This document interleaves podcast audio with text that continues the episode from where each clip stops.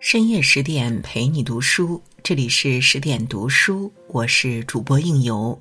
今天为您分享的文章来自木木林。牛虻一百二十五年过去了，伏尼契笔下的孤勇者还活着。前不久，陈奕迅的《孤勇者》火遍全网，在各大音乐平台持续霸榜。虽然这首歌在最开始只是为一部动画片创作。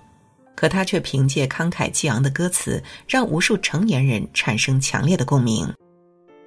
爱你孤身走暗巷，爱你不跪的模样，爱你对峙过绝望，不肯哭一场。有人说，每个曾在黑夜中跋山涉水的成年人，都能在歌中找到自己的身影。然而，《孤勇者》里歌颂的平凡英雄，并非我们这个时代所特有。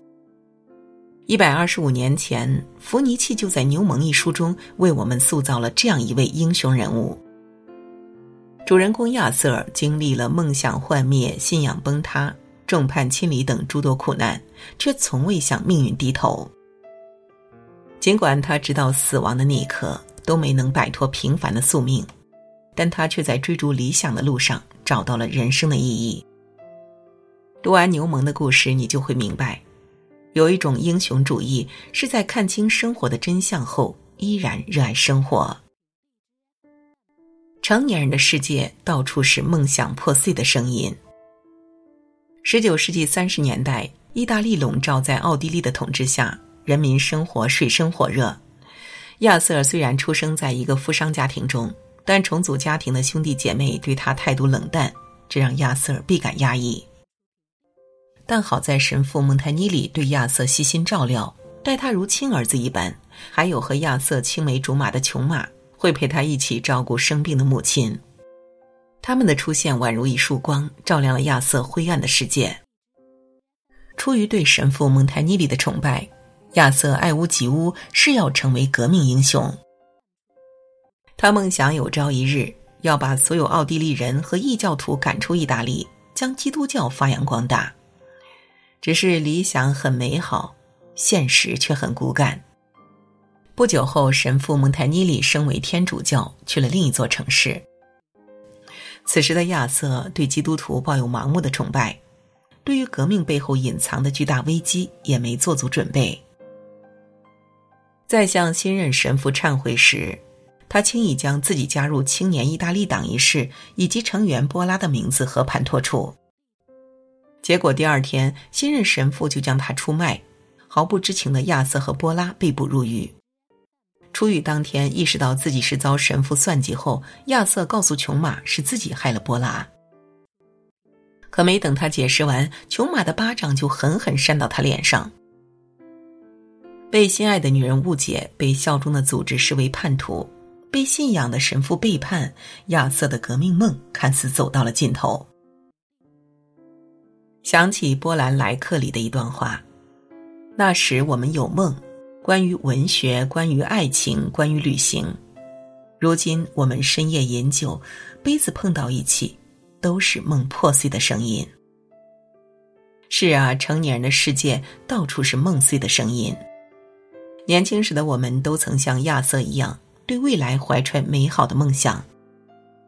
读书时以为只要认真学习就一定能考上理想大学，工作时以为只要肯吃苦就一定能升职加薪飞黄腾达，可梦想和现实终究是隔着一层纱布。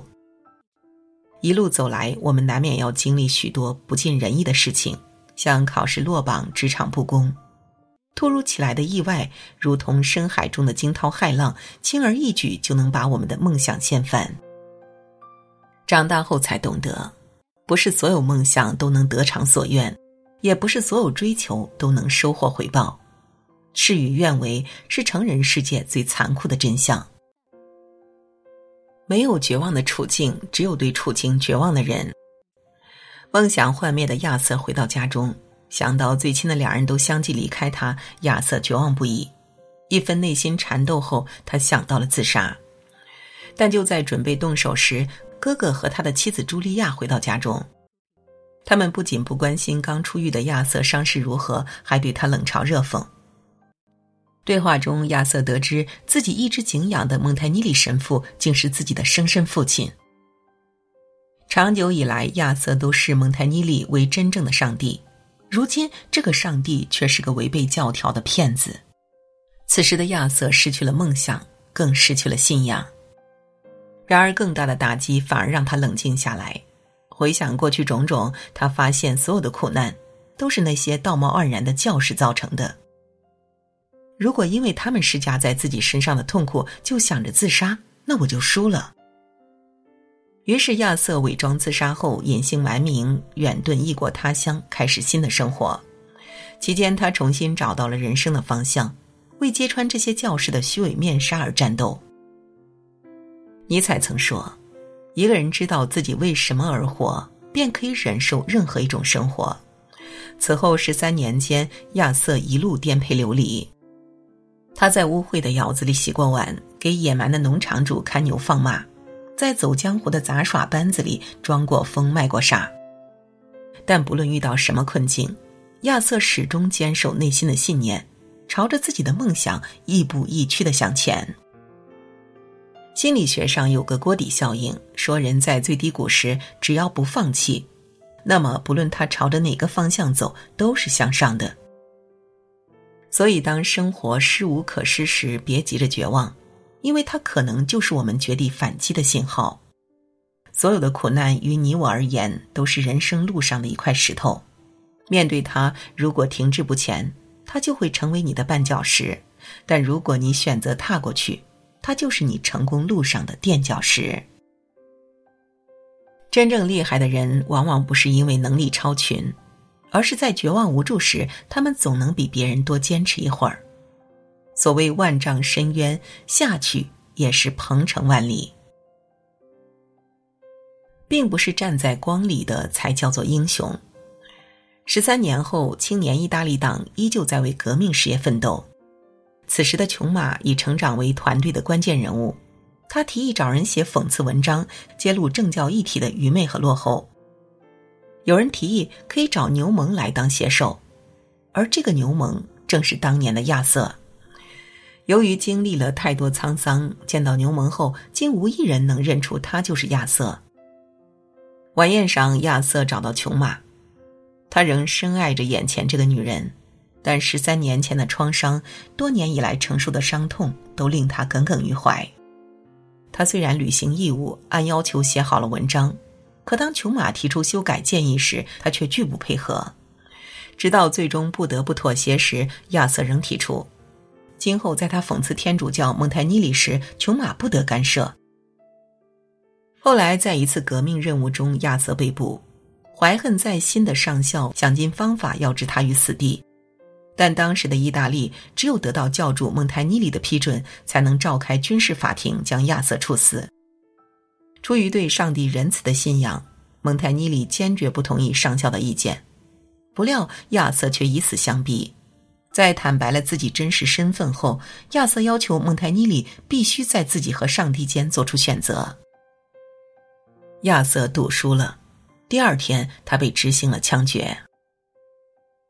有人说，亚瑟的悲剧结局皆由性格的缺陷导致。